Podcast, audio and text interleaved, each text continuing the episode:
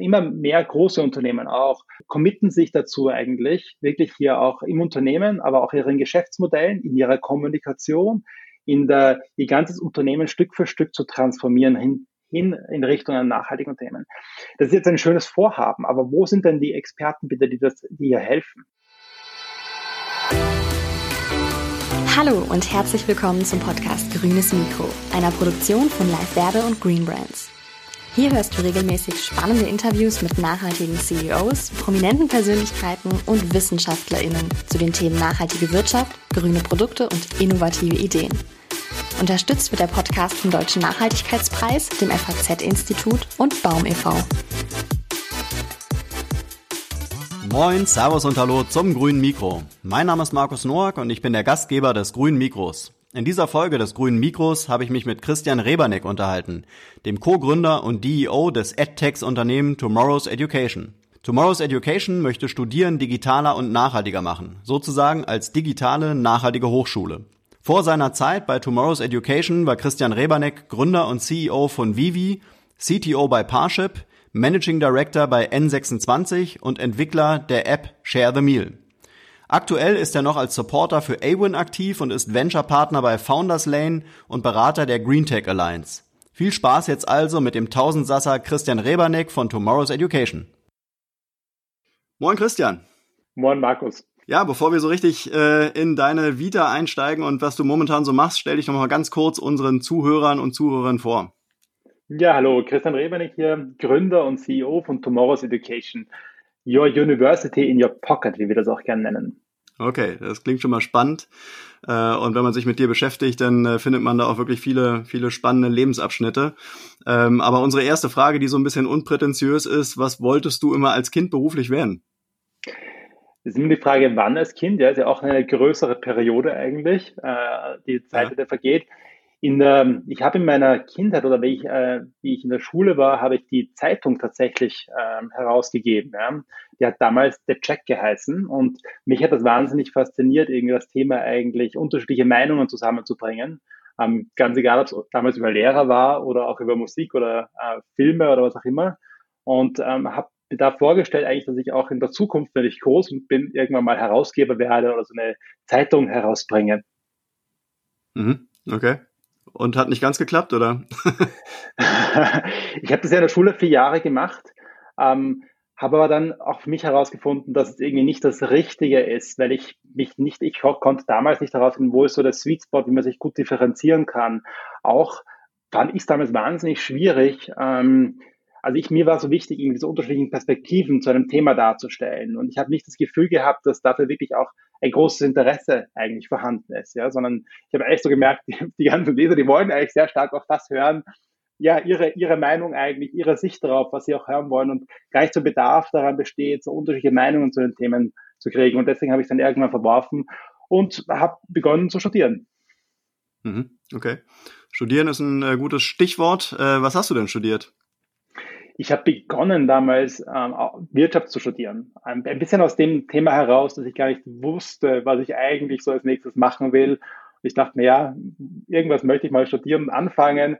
Und das habe ich dann mit Wirtschaft eben gefunden. Und ähm, muss aber tatsächlich sagen, dass es mich nicht wahnsinnig begeistert hat. Ich habe dort irgendwie so ja, Themen gelernt, wie Personalmanagement oder eben äh, Buchhaltung, äh, die mich wo mir ein bisschen die Relevanz zur Praxis damals gefehlt hat. Ich konnte wirklich wirklich was anfangen. Das heißt, ich habe dann einfach für die Prüfung für die nächste gelernt äh, und das nach der Prüfung wieder vergessen. Ja, das war nicht wahnsinnig mhm. motivierend. Und es war auch so, dass ich deswegen äh, während dem Studium ein Unternehmen gegründet habe, das damals IFOS geheißen, eine Internetagentur. Ähm, die gibt es auch heute interessanterweise noch immer, bin ich auch, freue mich auch wahnsinnig. Ähm, und habe dann mich sehr stark darauf konzentriert, bis ich irgendwann drauf gekommen bin, dass das Studium für mich so gar keinen Sinn macht zu dem Zeitpunkt. Ja. Mhm. Und dass ich viel besser lerne eigentlich anhand von den Projekten, die ich im Rahmen des Unternehmens umsetze. Mhm. Du bist äh, auch eigentlich ein Techie, warst auch mal CTO. Das heißt also, du hast nur Wirtschaft äh, studiert oder hast auch ein bisschen was in, in Richtung Technik gemacht? Also ursprünglich habe ich wirklich keine Ahnung von ähm, Technologie. Ich habe mir das alles selbst beigebracht. Okay. Also es war dann so im Rahmen der Internetagentur, dass wir einfach wir hatten Aufträge oder hatten eben Leute, äh, Unternehmen, die einen, zum Beispiel einen Internetshop wollten.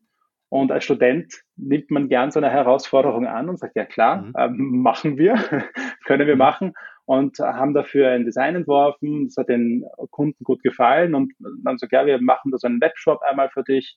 Und der sagt, ja, wenn ihr das hinkriegt, dann kriegt ihr auch entsprechend äh, dafür bezahlt. Und dann haben wir uns ein paar Nächte, mehrere Nächte hingesetzt und äh, haben eben uns selbst entwickeln beigebracht, haben uns selbst äh, eigentlich, wie man mit Datenbanken umgeht, beigebracht und ja, haben so einen Erfolg auch gefeiert. Und das war dann so gut, dass daraus nicht nur ein Auftrag geworden ist, sondern der nächste kam sofort und dann kam der nächste und immer größere Auftrag.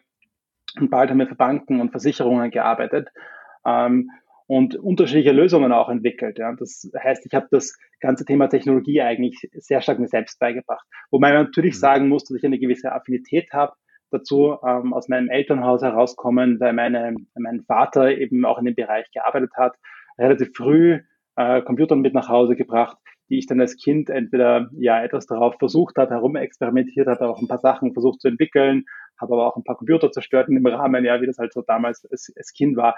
Wohlgemerkt, damals ist schon ein Weilchen her, ja, das ist schon mhm. ähm, vor äh, im letzten Jahrtausend, wie man sagt, passiert. Mhm. Mhm.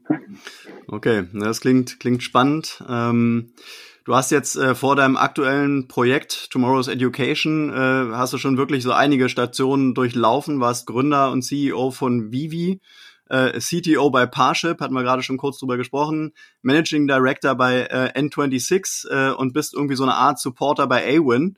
Ähm, also wirklich auch ein Hans Dampf in allen Gassen, äh, hast wirklich schon extrem viel gemacht. Ähm, erzähl doch mal so ein bisschen, äh, gib mal so ein bisschen Farbe zu, zu diesen ganzen Stationen. Also ich denke mal so für die Leute da draußen sind es ja Unternehmen, äh, da würde man gerne mal hin und die Positionen sind ja noch beeindruckender. Äh, wie bist du da so hingekommen? Also zu dem Zeitpunkt, wo ich eben studiert habe, mich selbstständig gemacht habe, da habe ich so eine Passion entwickelt, Probleme zu lösen oder auch Technologie zu nutzen, eben um diese Probleme zu lösen. Und habe mhm. da echt so einen Mehrwert gesehen drin. Und ähm, es ging mir damals um mehr, nicht nur Probleme zu lösen, sondern die wirklich auch vielen Menschen zur Verfügung zu stellen. Und dafür habe ich so eine Passion entwickelt. Und das ist auch so ein bisschen der rote Faden, der sich durch mein äh, Leben zieht, in den unterschiedlichen Branchen und Unternehmen, die ich da auch jetzt berührt habe in den letzten über 20 Jahren. Ja, ähm, ja äh, und das, ich habe halt eine, aufgrund von eigentlich diesen eigenen Aneignen von Technologie, habe ich dann mich dann sehr stark in die Richtung entwickelt, eigentlich mehr aus dem der ich habe keinen gekannt, der entwickeln kann, also mache ich es mal selber. Ja.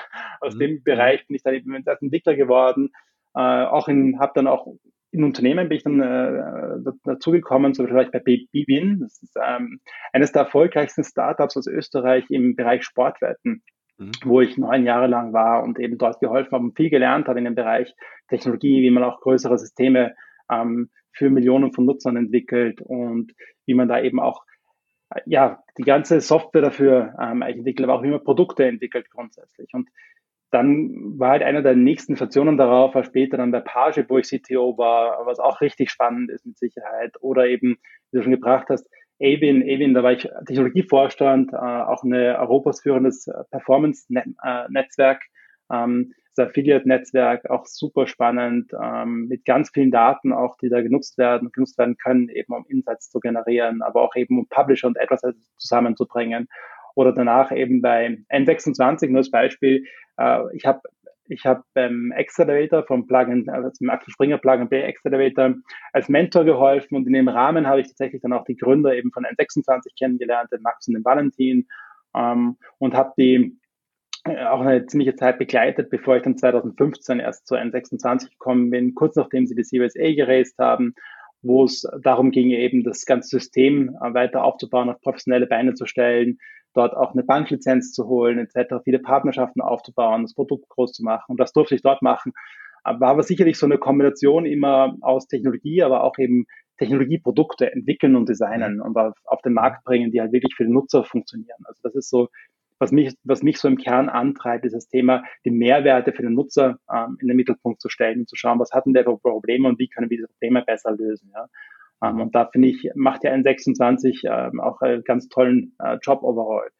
Genau, war aber auch zum Beispiel beim, bei den Vereinten Nationen, beim World Food Program, durfte ich Shadow Media mitentwickeln, ähm, unter anderem mit dem ben, äh, Bernhard und dem Sebastian gemeinsam, das ist so eine, muss man sagen, echt Spendenplattform, die heute mittlerweile weltweit auch verfügbar ist. Ich glaube, mit über 100 Millionen ähm, Spenden, die darüber gesammelt worden sind. Ähm, und die helfen eben äh, Kindern äh, in Not wirklich, dass sie Essen bekommen. Ja. Und das, das Thema, das Problem, was wir da eigentlich gelöst haben, war zum Beispiel das Thema, dass eigentlich Spenden so schwierig geworden ist, weil es so intransparent ist. Man weiß gar nicht mehr, ob seine Spenden jemals ankommen. Ja. Und ähm, auch was ist eigentlich der sinnvolle Mindestbetrag und wie viel wird davon abgezweigt. Und das wollten wir einfach transparent machen, ähm, greifbar machen und auch äh, zeigen eben, wo die Spenden wirklich hingehen. Und das ist uns damit, glaube ich, ganz gut gelungen auch. Ähm, genau, so sind sehr unterschiedliche Stationen dann tatsächlich gewesen. Ähm, jetzt zuletzt mit Vivi eine digitale Gesundheitsakte für Deutschland entwickelt, äh, mit 37 Krankenkassen und Versicherungen eben gemeinsam und auf den Markt gebracht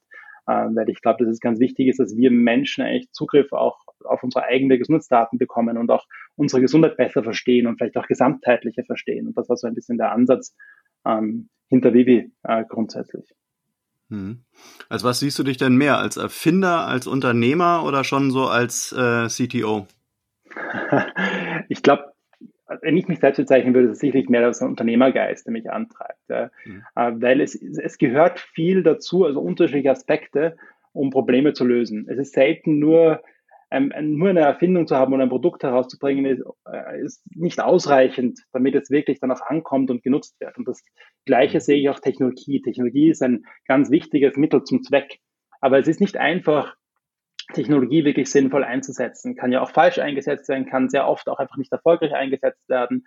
Ähm, ist ganz schwierig auch weiterzuentwickeln oft. Ähm, das heißt, ich glaube, dass, dass es wirklich um dieses, diese, diese Komponenten einfach zusammenzubringen oft geht und gar nicht nur um Technologie, gar nicht nur jetzt, ähm, also nicht nur um, Vermarktung, sondern es ist wirklich so dieser Zusammenschluss von allem, der zusammenpassen muss. Mhm. Ja, da ähm, sprichst du natürlich was Spannendes an. Äh, Technologie kann falsch eingesetzt werden, kann natürlich auch gefährlich eingesetzt werden. Ja, der, der, der das Wissen hat, kann natürlich auch Schindluder damit treiben. Ähm, du hast jetzt dieses Wissen dir über die Jahre aneignen können und widmest dich jetzt sozusagen den guten äh, Sachen.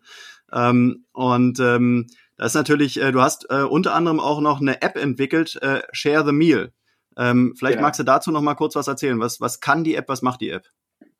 Ja, die Share the Meal App für die Vereinten Nationen, das ist halt eben die Idee, dass ich wirklich einfach ähm, spenden kann und einfach Kindern helfen kann in Not. Äh, da gibt es unterschiedliche Kampagnen, die eben vom, äh, von, von der Vereinten Nationen, vom World Food Program eben angeboten, also äh, auch gemacht werden, umgesetzt werden und ich sehe halt automatisch auch, wo mein Geld hingeht. Ich sehe genau, wie viel abgezweigt wird davon eigentlich für Overhead.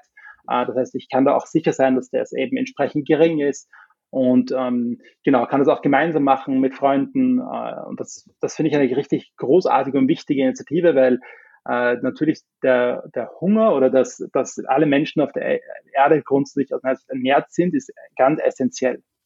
Mhm. Du bist, glaube ich, in dem gleichen Kontext bist du ähm, noch äh, Venture-Partner bei Founders äh, Lane und Berater der Green Tech Alliance. Ähm, was ist da genau deine Aufgabe bei der Green Tech Alliance?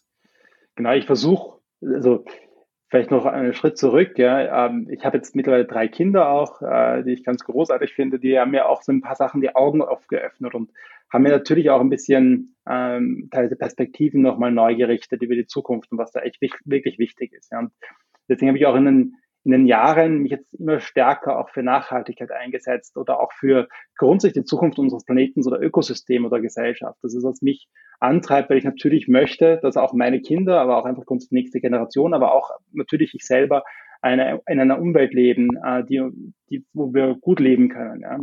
Und ähm, da gibt es eben unterschiedliche Projekte, die ich momentan unterstütze. Die Green Tech Alliance ist ja eine ganz großartige Initiative äh, von Plan A, auch von der Lobo Miller mitgetrieben, die versucht eben die Green Tech Unternehmen äh, zusammenzubringen, zu vernetzen, auch mit äh, Investoren, auch mit Presse. Äh, und dort bin ich Unterstützer äh, und Mentor und helfe eben zum Beispiel Startups, äh, spreche mit denen über Geschäftsmodelle, über Produkte, auch über Finanzierung etc. Bei Founders Lane bin ich Venture Partner. Das ist ein Corporate Venture Builder, muss man sagen. Das heißt, die ähm, entwickeln für Corporates grundsätzlich innovative Projekte, die eben Nachhaltigkeit in den Mittelpunkt stellen. Und dazu analysieren die wirklich die ganzen Geschäftsmodelle, die Assets auch von Unternehmen, versuchen herauszufinden, wie kann man so eine Transformation in einem Unternehmen am besten starten, haben da sehr gute Frameworks auch entworfen, wie das eben auch möglich ist. Ähm, und genau in dem, in dem Rahmen dort unterstütze ich bei entsprechend Projekten, wo ich auch etwas mit einbringen kann. Ja. Und die haben neben Nachhaltigkeit haben die auch das große Thema noch ähm, Gesundheit, äh, das für die auch ein wichtiges, äh, wichtiger Aspekt war. Genau, und ich gibt noch vielleicht zwei, zwei andere äh, Projekte, die ich unterstütze aktuell, die ich auch richtig spannend finde. Das eine ist Spark Global. Das ist ein Food Waste Startup. Da geht es darum, dass wir verhindern wollen, dass Essen einfach weggeschmissen wird ähm, und zu einem Großhandel.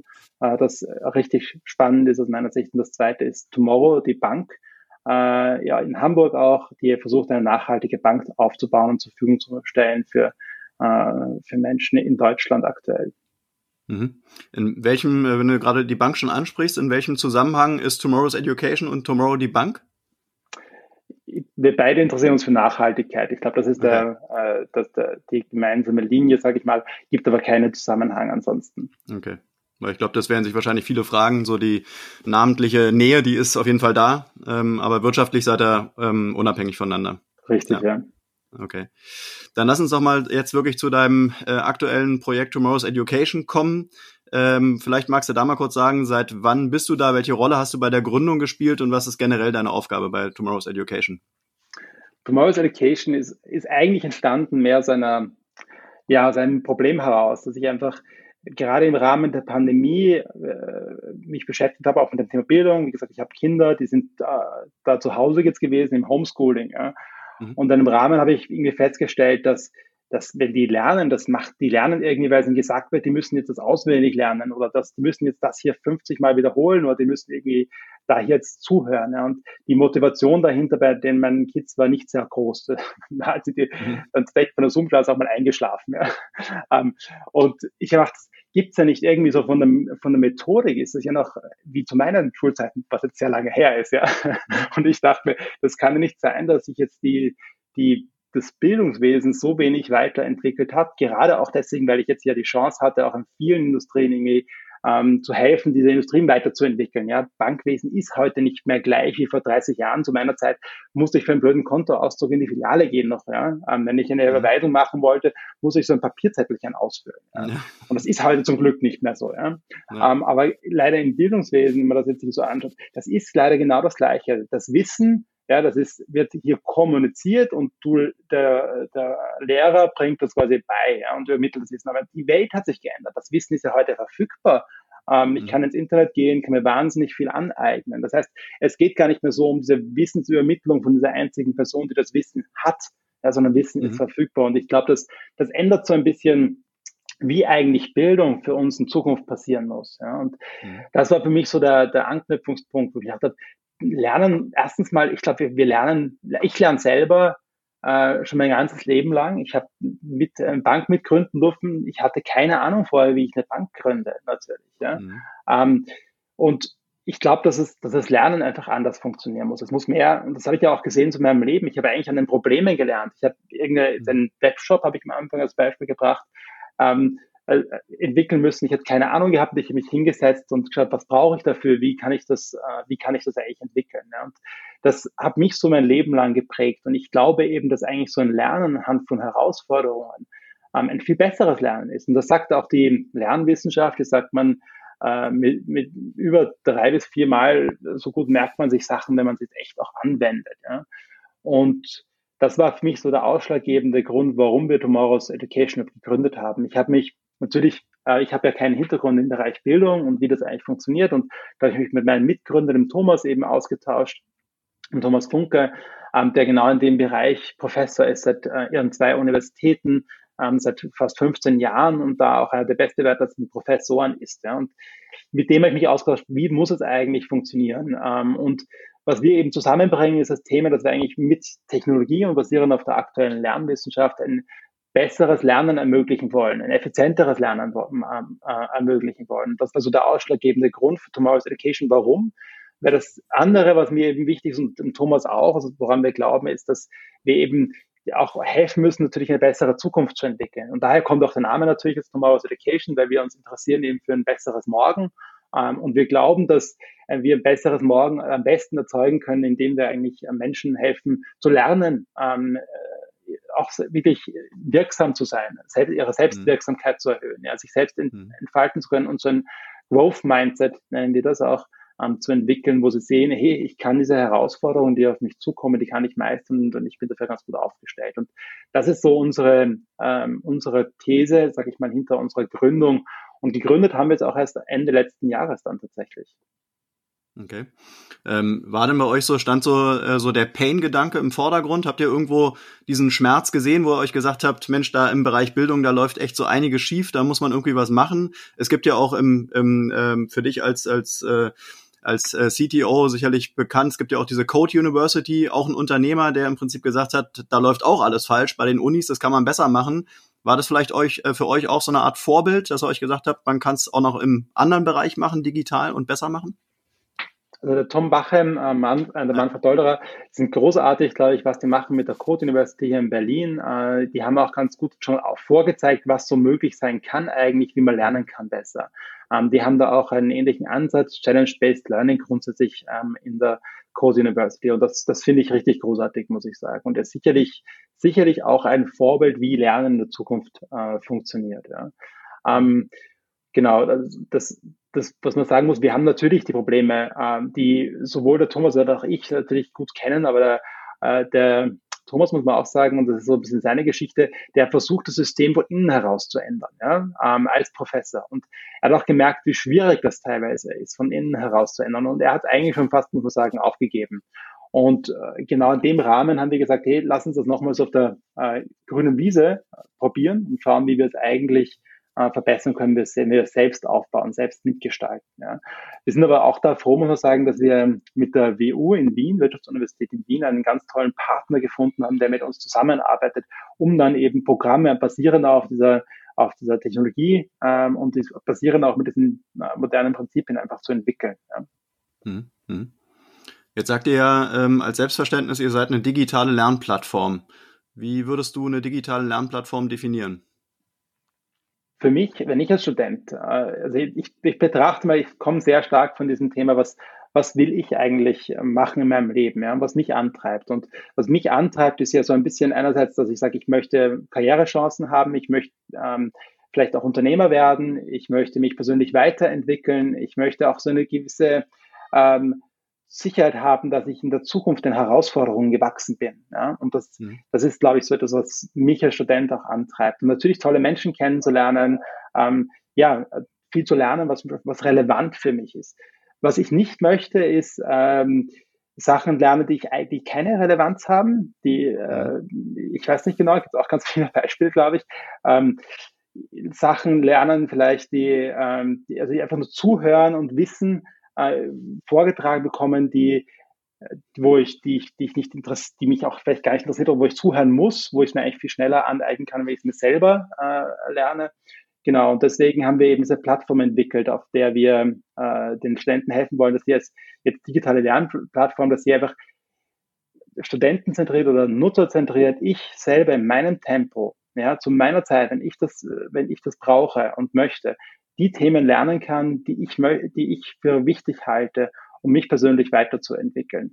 Und dass ich mich aber auch nicht nur etwas lernen kann, sondern wir glauben, dass das ganze Thema ähm, Lernen auch etwas Soziales ist. Also wenn ich mich an meine ähm, Zeit zurückerinnere, das eine ist sicherlich, man kann äh, auf der Universität etwas lernen, sich austauschen, auch experimentieren. Ähm, als andere, was glaube ich auch genauso wichtig ist, tatsächlich sind, ich lerne Leute kennen, ich kann mich austauschen, ich kann Beziehungen aufbauen, ich kann Freunde entwickeln, ich kann fürs Leben ähm, mir da hier etwas aufbauen, was, was mich nach vorne bringt. Und das sind so das zweite Element, das wir ganz wichtig, wichtig halten, das ist nicht nur eine Lernplattform, sondern auch eine, äh, eine Community, eine Gemeinschaft, wo ich mich austauschen kann. Ja, wir haben da auf der einen Seite eben diese Lernplattform, diese Technologie, und auf der anderen Seite haben wir eine Gemeinschaft ganz tollen Ambassadors, äh, wie wir es nennen, also das sind Leute, die aus der Industrie kommen, die viel Erfahrung haben, ähm, die vernetzen wir mit unseren Studenten. Wir haben Mentoren für unsere Studenten, die denen auch weiterhelfen und mit ihren, mit den Herausforderungen, mit denen arbeiten. Ähm, genau.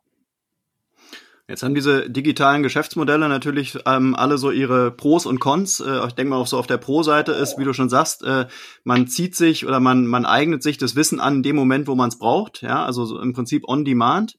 Äh, das Kontraargument, würde ich sagen, ist, ähm, wo du sagst, ähm, man hat auch diesen persönlichen Kontakt. Den persönlichen Kontakt hast du doch eigentlich bei einer digitalen, beim digitalen Angebot eher weniger. Also wie kommen die Leute dann tatsächlich auch in Kontakt? Das ist ein spannendes Thema und ich glaube gar kein so einfaches Thema. Also grundsätzlich sind wir dem Thema auch skeptisch gegenüber. Wie viel kann man eigentlich online äh, machen? Wie gut kann man eine Beziehung mhm. entwickeln eigentlich online? Ja, das ist eine, ich glaube, ist mal grundsätzlich eine gute Frage, eine gute Herausforderung. Wir sehen das, ähm, wir glauben, wir sind nicht überrascht, wie viel da möglich ist tatsächlich. Ja? Also man kann, hat halt Vorteile, man kann sich globaler vernetzen. Das heißt, man hat eine größere Möglichkeit, überhaupt mit Menschen sich auszutauschen ähm, ohne durch die ganze Welt herumzureisen, was natürlich auch jetzt mal nachhaltiger ist, einmal auf Seite gewinnt. Ähm, man kann das auch teilweise strukturierter machen. Äh, man kann besser herausfinden, welche Menschen eigentlich für mich interessant sind. Ähm, es ergeben sich aber auch neue Arten der Zusammenarbeit. Ja? Also wir haben zum Beispiel, wir haben so eine äh, in der Orientierungsphase, wir haben unsere erste Kohorte hat begonnen, äh, ersten Ständen haben begonnen vor, ich glaube, zwei Wochen jetzt und da haben wir auch so eine, eine Herausforderung in der ersten Woche gemacht, wo sich die Studenten zu zweit zusammenkommen, eben eine, ein Problem lösen. Ja, ich mag Probleme nicht verraten, das war richtig spannend. Ähm, und dann eben zusammenarbeiten. Und wir haben nach der ersten Woche mit mehreren ähm, Interaktionen eben gefragt, wie das für die Studenten ist. Und wir haben echt so gemerkt, dass es, da, da bildet sich eine Gemeinschaft. Das ist nicht so, dass die jetzt, da jetzt jeder für sich ist, sondern da bildet sich echt eine Gemeinschaft, ja, wo die mhm. wirklich zusammenarbeiten können, sich gegenseitig helfen können, sich gegenseitig austauschen. Sicherlich sind mhm. wir trotzdem noch am Anfang, glaube ich, von unserem, äh, von unserem ganzen Erlebnis ähm, und werden sicher noch viel lernen. Wir glauben noch nicht, dass es alles jetzt perfekt online funktioniert deswegen, ja, äh, mit Sicherheit. Wir glauben aber, dass es überraschend viel ähm, und sehr, sehr gut äh, tatsächlich funktioniert. Wir wollen das in weiterer Zukunft aber kombinieren tatsächlich. Also wir haben heute bereits eben diese Partnerschaft mit der WU in Wien. Wir haben auch eine Partnerschaft mit dem Tech-Quartier in Frankfurt, wo wir unseren Studenten ermöglichen werden, eben auch auf Veranstaltungen zu gehen, sich zusammenzusetzen und ähm, auch persönlich kennenzulernen, sich aber auch mit Unternehmen auszutauschen oder mit unseren ähm, Ambassadors eben äh, sich auszutauschen. Also wir glauben, dass wir schon noch physische Plätze hinzufügen werden nach der Pandemie. Also nach der, jetzt mhm. machen wir einfach jetzt noch nicht, aber wir glauben, dass es doch eine, eine wichtige Komponente ist. Das wird bei uns aber sicherlich trotzdem ein Angebot bleiben und muss nicht genutzt werden von jedem. Das glauben wir auch wichtig, weil dieses Thema eigentlich der Lerner ist im Zentrum und der soll selber entscheiden können, ob das für ihn relevant ist wirklich oder nicht. Ähm, mhm. Es gibt auch Menschen, die können das nicht ähm, so einfach äh, und manche wollen das wirklich auch einfach nicht. Ja. Also ich glaube, wir wollen da das auch zu trotzdem ermöglichen, dass sie trotzdem studieren und eben auch ein sehr gutes Erlebnis haben digital. Mhm. mhm.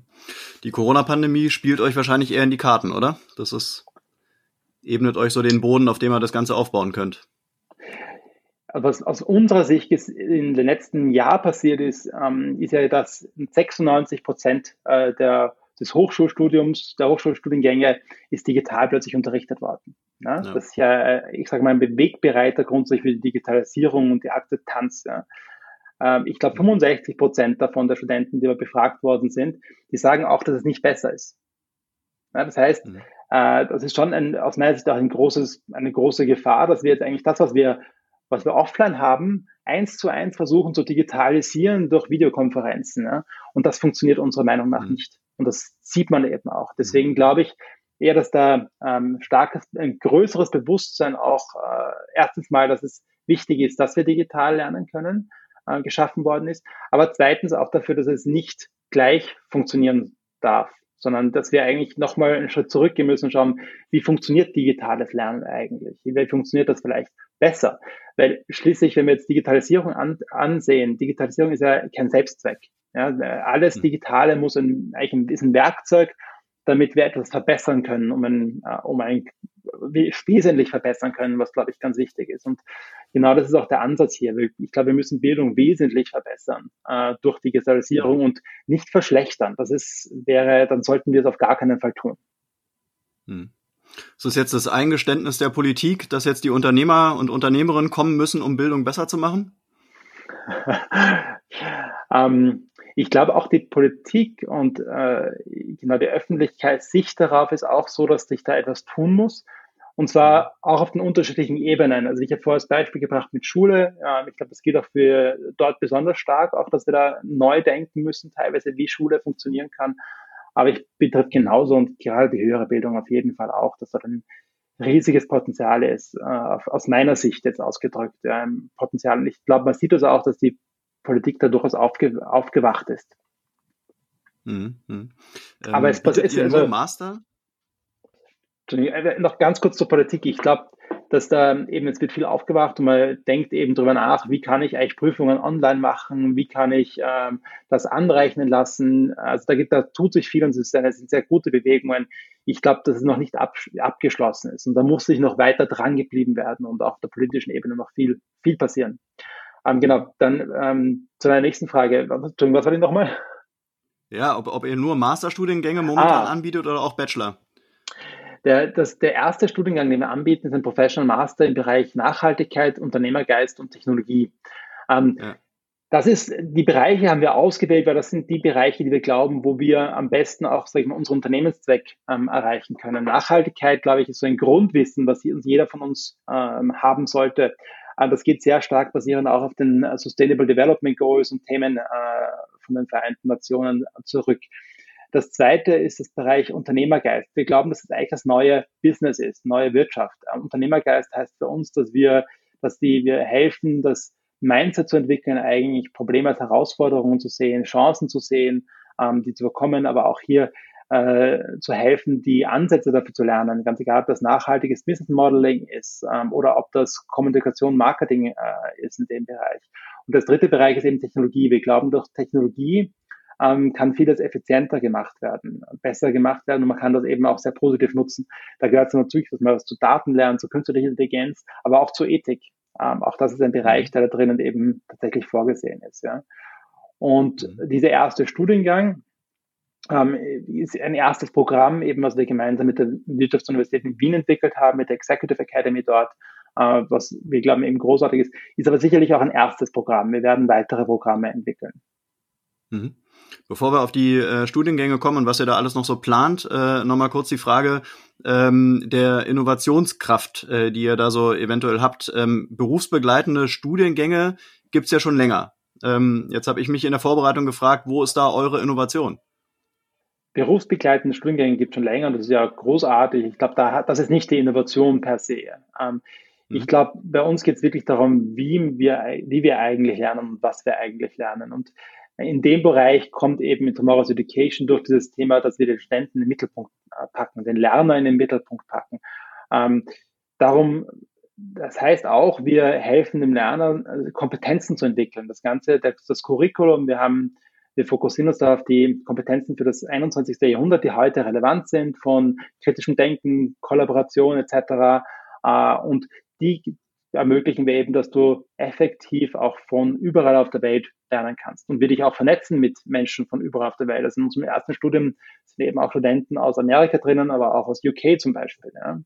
Ähm, und damit, das, was damit einhergeht, glauben wir auch, ist, dass wir, dass sich der Markt aktuell verändert, weil eben viele der aktuellen Studienangebote eigentlich entworfen sind für das, für die, äh, für den Offline-Unterricht, ja, für den traditionellen mhm. Unterricht. Und dieses traditionelle Lernen glauben wir, dieser Ansatz ist eben nicht mehr der richtige, aber nicht mehr der aktuelle. Wir glauben, dass es viel besser ist, wenn sich diese, die Rolle des Lehrers auch ändert. Der, der Lehrer oder der wird, muss sich mehr zu einem Unterstützer, ähm, zu einem Mentor entwickeln. Ja? Jemand, der dir hilft eigentlich, ähm, vielleicht dich in die richtige Richtung verweist, wo du Informationen bekommst oder dir die richtigen Ansätze gibt. Ja? Ähm, aber wir glauben, dass das Thema Inhaltsübermittlung ähm, das kann eben besser gemacht werden. Und das ist eben, was wir ins Zentrum von unserem Studium machen. Es ist Challenge-based, das heißt herausforderungsbasiert. Wir haben Bite-sized Learnings, das heißt, du kannst dir die Inhalte aneignen in kurzen, ähm, interaktiven ähm, Sessions auch und du bekommst eben regelmäßiges Feedback ähm, zu deinen Kompetenzen ganz konkret und wie du dich dort entwickelst. Aber jetzt mal äh, hart gefragt, das könnten ja im Prinzip andere auch machen. Also sagen wir mal jetzt eine, eine staatliche Uni, die jetzt vielleicht so ein bisschen innovativer unterwegs ist, die einen guten Prof haben, der sagt sich, ach Mensch, da und da muss was verbessert werden. Letztendlich ist das ja alles sehr produktseitig. Das würden andere sicherlich auch hinbekommen, oder? ich würde mich wahnsinnig freuen, wenn das, wenn das zu einem Rollenmodell wird tatsächlich. Ähm, genau, ich glaube, würde mich wahnsinnig freuen, wenn das der Fall ist und wenn wir da wesentlich mehr Dynamik sehen und wenn wir wesentlich mehr Leute sehen, die eigentlich auf, diesen, auf dieser Basis äh, ähm, unterrichten. Ich glaube, ja, das Konzept ist nicht so wahnsinnig neu. Ja? Es ist ja nicht so, mhm. dass wir es erfunden haben, sondern wir nutzen ja nur die, nur die aktuelle Lernwissenschaft und was, wie eigentlich Lernen am besten funktioniert. Und das Zweite, was wir halt machen, ist, wir nutzen Technologie, damit es auch wirklich, ähm, ich sag mal, engaging, also ähm, so ist es mhm. für dich äh, als Lerner auch Spaß macht äh, zu lernen, dass es wirklich effektiv ist. Ähm, ich glaube, ist es Rocket Science mal per se? Ich würde sagen, nein, aber Trotzdem ist es an sich deswegen neu weil, und, und notwendig, weil ich glaube, dass es wichtig ist, dass genau das in diesem Konzept so zusammenhängend auch ähm, eben für dich unterstützt. Ihr fokussiert euch auf die sogenannten Changemaker. Wie würdest du diese Changemaker äh, beschreiben? Changemaker sind für uns Leute, die, äh, die etwas verändern wollen, die etwas positiv verändern wollen grundsätzlich. Ja. Ich glaube, das geht gar nicht so darum, ob das jetzt Unternehmer sind. Das können genauso Leute sein in Unternehmen, die Unternehmen verändern, nach vorne bringen wollen. Aber es sind Leute, die eine intrinsische Motivation haben. Und vielleicht zu diesem Thema intrinsische Motivation. Eines der ersten Kurse tatsächlich von unserem Studium ist ähm, auch Mission Identification. Das heißt, wir glauben, dass die Kraft äh, des Changes oder auch der Impact daraus kommt, dass Menschen eigentlich wissen, was ist ihre Purpose? Was ist meine persönliche mhm. Vision? Was treibt mhm. mich eigentlich an? Was sind die Werte, die mich antreiben? Was ist mir da wichtig? Und ähm, ich glaube, dass wir auch heute in einer Zeit leben, wo das möglich ist, eben sich auch sagen, sich zu überlegen und zu reflektieren, was ist mir wichtig und was möchte ich bewegen. Und ich glaube sogar, dass es eigentlich ein Zukunftsmodell ist, ein Teil der Zukunft der Arbeit, wo ich sage, wir, es wird immer mehr Leute geben, die sagen, mir ist wichtig, wo ich arbeite. Mir ist wichtig, dass es in line ist, dass es auch zusammenpasst mit dem, wo ich hin will. Ja? und was mich antreibt. Und das ist so etwas, was ich glaube, was in der Zukunft, in den nächsten 20 Jahren wesentlich wichtiger wird. Und das sehe ich angefangen bei, bei meinen Kindern, sehe ich bei vielen Mitarbeitern, die nicht bei uns arbeiten, nur weil sie sagen, ich möchte einfach nur Geld verdienen, sondern weil sie was bewegen wollen. Das heißt, ich glaube, mhm. es treibt immer wesentlich mehr Leute das an. Aber das ist genau eins der, was wir glauben, eben wichtigen Schritte. Und das Zweite ist eben, dass wir die Kompetenzen dir auch an die Hand geben, ähm, damit du eben äh, dich entwickeln kannst, damit du Sachen, damit du deinen eigenen äh, Kreis, auch was du verändern kannst, äh, vergrößerst.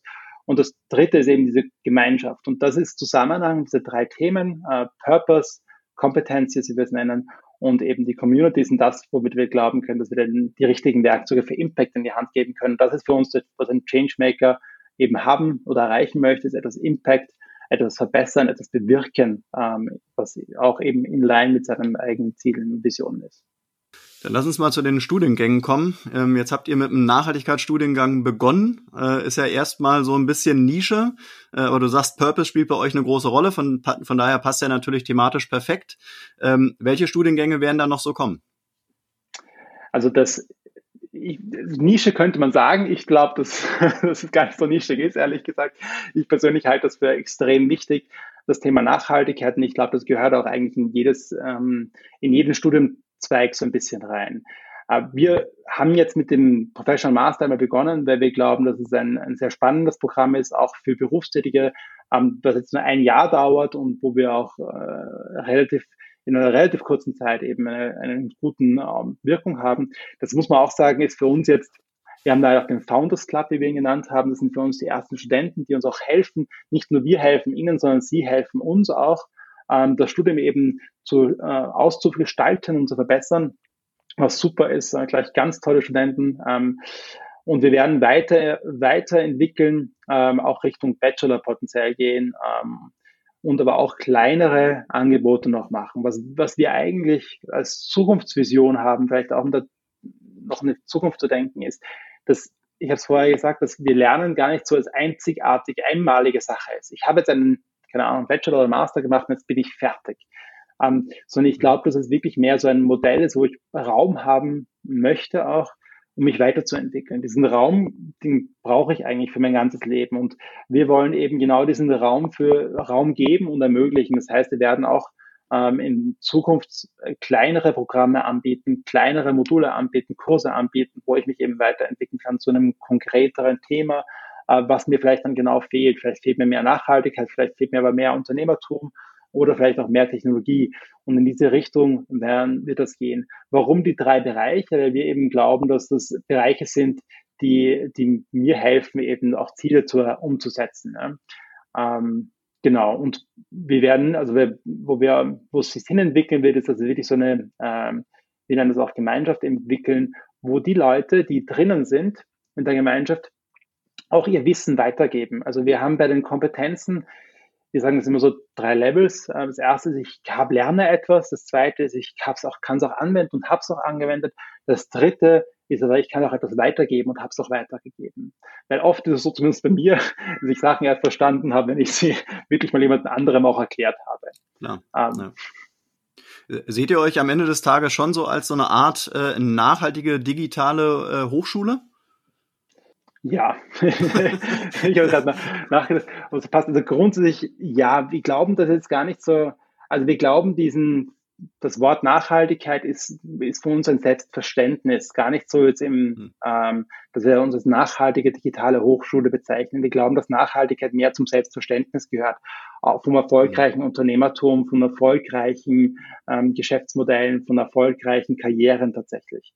Und Nachhaltigkeit ähm, bei uns geht es sehr viel eben auch, ja, da geht's, das ist sehr mannigfaltig. Da geht's nicht nur mit ein paar Leuten gesprochen, die verstehen nachhaltig dann nur Klima, also Klimawandel. Äh, mhm. Wir glauben, dass es wesentlich breiter ist und da vieles anderes dazu gehört, eben auch von Städten, von Mobilität etc., ähm, von Biodiversität, äh, ähm, genau. Ähm, wir sind ja ähm, mit Jobwerde letztendlich auch schon seit über zehn Jahren in diesem ganzen Karriere-Nachhaltigkeitsmarkt unterwegs. Ähm, ich habe in der Vergangenheit auch oft äh, zu tun gehabt, beispielsweise mit der Leuphana Universität. Die bieten auch seit Jahren eben äh, nachhaltige Studiengänge an. Auch schon viel mit den ähm, Studierenden mich da unterhalten. Die Frage ist immer, wie sind die Karriereperspektiven dann nach dem Studium? Was würdest du sagen? Ihr habt jetzt natürlich noch keine Praxiserfahrung, aber was denkst du, äh, wie vorbereitet und wie interessant sind die Leute dann für den Arbeitsmarkt?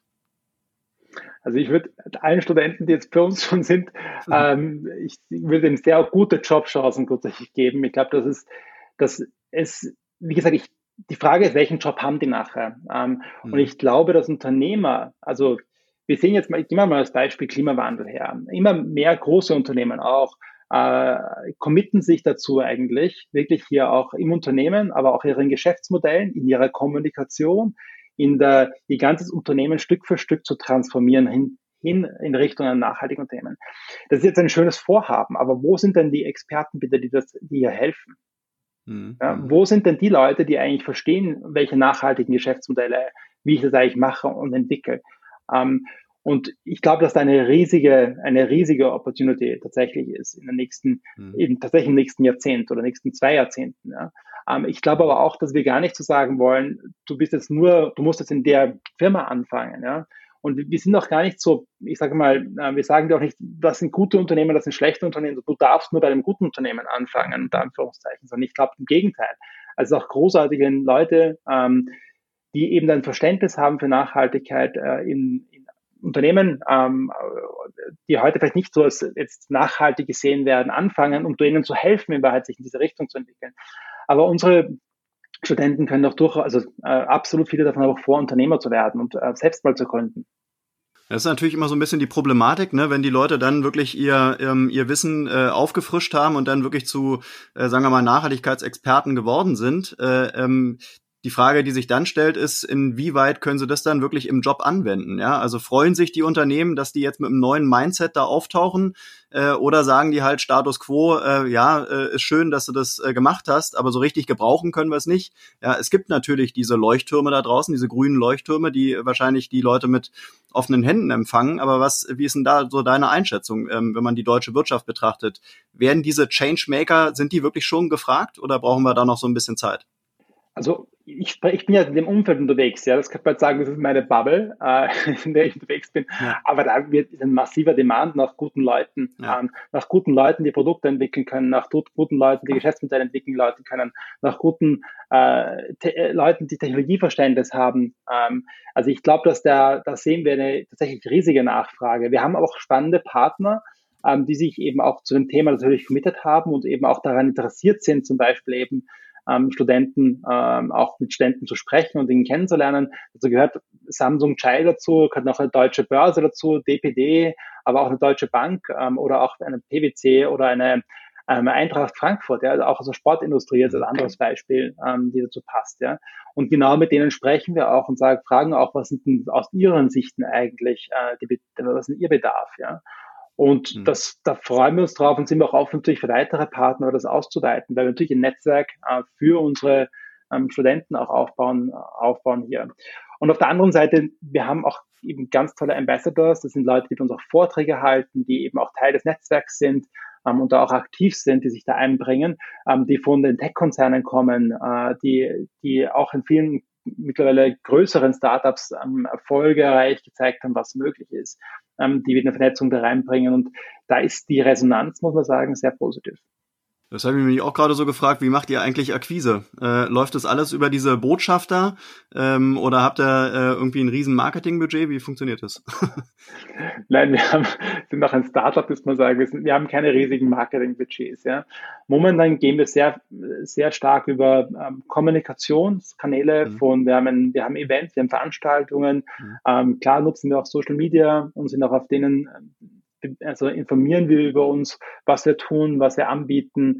Ähm, genau. Und wir testen auch ein bisschen mit, wie eigentlich jetzt Marketing funktioniert, aber das ist sicherlich aktuell nicht unser Hauptkanal, muss man auch ganz klar sagen. Mhm. mhm. Ein weiteres Thema, was bei euch eine große Rolle spielt, ist KI. Ähm, sag mal so ein bisschen was zu dem Status quo der KI. Wo stehen wir da und welche Rolle wird es bei euch zukünftig spielen? Also das Thema Technologie, Daten, künstliche Intelligenz spielt bei uns grundsätzlich eine sehr, also glauben wir, spielt eine sehr große Rolle in der Zukunft. In der Zukunft von vielen Unternehmen, in der Zukunft von vielen Geschäftsmodellen, in der Zukunft von vielen Produkten. Und das ist ja, also die, wir glauben, das wird wesentlich viele Industrien verändern. Äh, und deswegen ist es so, dass im Professional Master jetzt in dem Eingang bei uns äh, sprechen wir über Deep Learning, Datenprodukte, über Data Science, ja, wo wir auch, auch die Leute, die jetzt vielleicht wirtschaftliches Wissen vorrangig haben, tatsächlich auch Python als Programmiersprache lernen, ähm, sprechen über, über Ethik, eben wie erwähnt, ähm, aber auch um Datenstrukturen und Algorithmen und wie die angewendet werden können, rechnen uns auch diese ganzen ähm, Grundlagen sind damit mit dabei. Ja. Und das, was die, was unsere Studenten machen, auch hier ist ja das Gleiche, dass sie nicht nur darüber was lernen, sondern das auch anwenden, ja, in ganz konkreten Projek Projekten. Wie kann ich Daten nutzen zum Beispiel, um da, daraus mhm. zu lernen? Wie kann ich daraus Produkte entwickeln etc. Und wie kann ich sie dann zum Beispiel in einem Klimaprojekt oder in einem Clean Energy, äh, saubere Energieprojekt anwenden tatsächlich? Mhm. mhm. Jetzt haben die äh, Menschen ja weltweit durch die Corona-Pandemie gelernt, äh, remote zu arbeiten. Ähm, was würdest du sagen, ähm, wie wird sich das Arbeiten in Zukunft äh, ja, weiterentwickeln? Wird, wird Remote weiterhin eine Rolle spielen? Ähm, inwieweit äh, werdet ihr euch darauf einstellen? Also ich glaube, dieses Zurück zum Normal wird es so nicht geben. Ich glaube, die mhm. Welt hat sich weitergedreht, hat sich weiterentwickelt und wir, es ist klar gezeigt worden, dass vieles remote möglich ist, wo vorher man sehr große Sorgen gehabt hat, dass es möglich ist. Ähm, wie das jetzt wirklich in der Zukunft ausgestaltet wird, ähm, ich glaube, das ist nicht ganz klar, aber ich bin mir ganz sicher, dass es hier ist zu bleiben für viele Unternehmen. Und wir selber sind tatsächlich eine Remote First Company auch. Also wir sind das Unternehmen mhm. auch Remote First äh, und haben auch Mitarbeiter, äh, die in Dänemark sitzen, in Österreich, in Amerika oder auch in Asien ähm, natürlich auch in Deutschland. Und das birgt natürlich, glaube ich, auch viele Herausforderungen. Wie kann man das effizient gestalten? Wie geht man mit persönlichen Beziehungen um?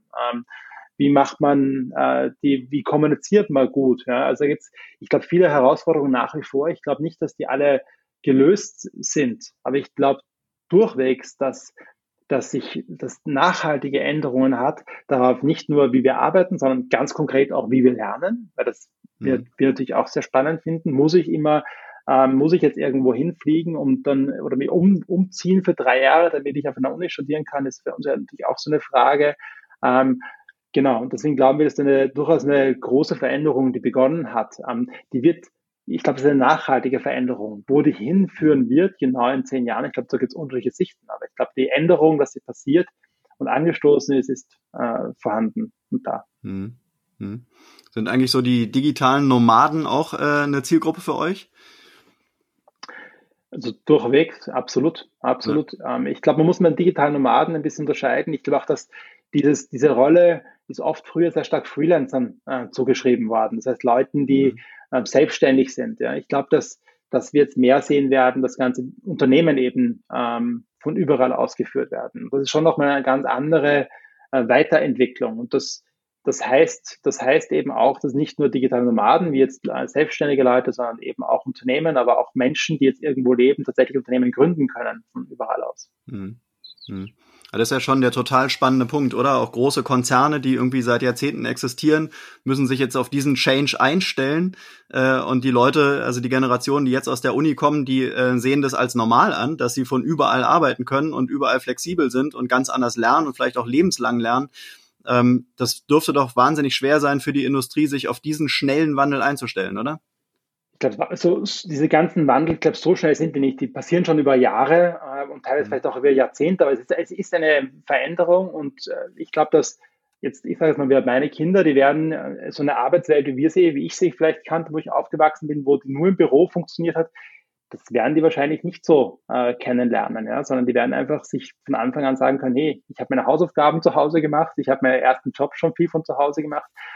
Genau, und das, wie gesagt, ich glaube, dass damit, damit kommen halt neue Herausforderungen auch mit. Ja. Es ist nicht nur positiv und einfach und ich glaube, da braucht es auch viel äh, Bewusstsein dafür, was es eigentlich heißt, ja, für die eigene Freizeit, ähm, mhm. für eben Beziehungen, wie man damit umgeht, und das ist, glaube ich, ein ganz wichtiger Aspekt, ähm, auch für die eigene Gesundheit, ähm, äh, wie man damit umgeht und für die, ähm, genau, für die sozialen, ähm, die ganzen sozialen Aspekte finde ich da ganz wichtig. Hm. Dann machen wir uns doch zum Ende des Podcasts nochmal so ein bisschen Mut für die Zukunft. Äh, wie wird sich so die ganze Bildung äh, weiterentwickeln und was sind eure Meilensteine? Über die Studiengänge, die da noch kommen äh, werden, hast ja schon ein bisschen gesprochen, aber was ist so eure Vision Long Run? Unsere Vision ist, dass wir wirklich den, den Platz bieten wollen, damit äh, unsere Studenten ähm, Kompetenzen sich aneignen können, die Community kennenlernen können, aber auch ihre, ihre eigene Vision finden können, damit sie Impact haben können und das laufend sich weiterentwickeln können, um ihren Impact zu vergrößern. Ähm, und wir glauben, dadurch können wir eine nachhaltigere, bessere Welt auch erzeugen. Das ist so, wo wir hintreiben. Und wir stehen am Anfang von unserer ganzen Reise. Wir wollen noch viel mehr Technologie nutzen und viel mehr die aktuellen Lernwissenschaften noch mit einbeziehen, um eben das dieses, dieses Lernen zu verbessern, ähm, das, ist, das ist einfach für mich wirklich sehr, dass der Student in den Mittelpunkt gestellt wird von dieser Vision. Ja. Mhm. Und ich glaube, dass es super spannend ist, weil äh, wir werden in der Zukunft, wir, jeder von uns, ja, hat einfach, äh, wir, kann seinen eigenen Einflussbereich auch vergrößern. Dem stehen viel mehr Möglichkeiten offen. Der wird sich bewusst werden, was der eigentlich alles, was man eigentlich alles lösen kann. Und man ist nicht so eingekastelt vielleicht auch in einer Rolle fixiert, wo man, was man tun kann, sondern man kann eben viel mehr und viel breiter denken. Und das, das freut mich. Das, glaube ich, ist eine ganz tolle Zukunft, ehrlich gesagt. Hm. Sind denn diese Möglichkeiten, die sich da ergeben, würdest du sagen, sind die nur einer Bildungsschicht äh, vorbehalten oder, oder sind auch Leute mit weniger Bildung, ähm, werden die auch diese Möglichkeiten begreifen? Aus meiner Sicht ist das ein ganz, ganz wichtiges Thema. Ich glaube, dass jeder darauf Zugang bekommen soll. Und zwar mhm. tatsächlich jeder weltweit. Das ist eines der Sustainable Development Goals, ist, dass wir Qualitätsbildung äh, breit zugänglich machen. Und wenn man jetzt, ich gebe das Beispiel nur aus Afrika nach Nigeria geht, hat dort bereits heute jeder ein Smartphone. Und ein Smartphone ist schon ein Zugang ähm, mhm. zu moderner Bildung. Und tatsächlich ist auch unser Tomorrow's Education, die Plattform, die wir entwickelt haben, ist auch Mobile First entwickelt, genau aus dem Grund, weil wir glauben, dass auch darauf jeder Zugriff haben können soll, egal wo der ist mhm. auf der ganzen Welt. Mhm. Ja, cool. Christian, ich sag vielen Dank fürs Gespräch. Hat wirklich Spaß gemacht, sich mit dir mal zu unterhalten. Ich habe dich eher als äh, Startup-Unternehmer wahrgenommen mit einem wirklich frischen Mindset. Und ich glaube, genau solche Leute wie dich braucht die Wirtschaft jetzt. Ähm, und ähm, ja, wünsche dir auf jeden Fall bei dem allem, was du so machst, äh, viel Erfolg, viel Glück und äh, eine sichere Zeit. Markus, ganz herzlichen Dank auch fürs Gespräch. Hat mich auch hat mich sehr gefreut. Und ähm, wenn sich jemand für unser Programm interessiert, darf ich noch kurz sagen, dann gerne auf mhm. tomorrows.education nachschauen und mehr lernen. Perfekt. Alles klar, machen wir. Ja, danke dir. Ciao. Danke dir. Ciao. Und das war's auch schon wieder für heute mit einer neuen Folge Grünes Mikro. Alle Infos und Links zu diesem Podcast findest du in den Show Notes. Wenn es dir gefallen hat, dann abonniere uns gerne auf den gängigen Streaming-Plattformen und lass eine Bewertung da. Wir würden uns freuen. Bis zum nächsten Mal.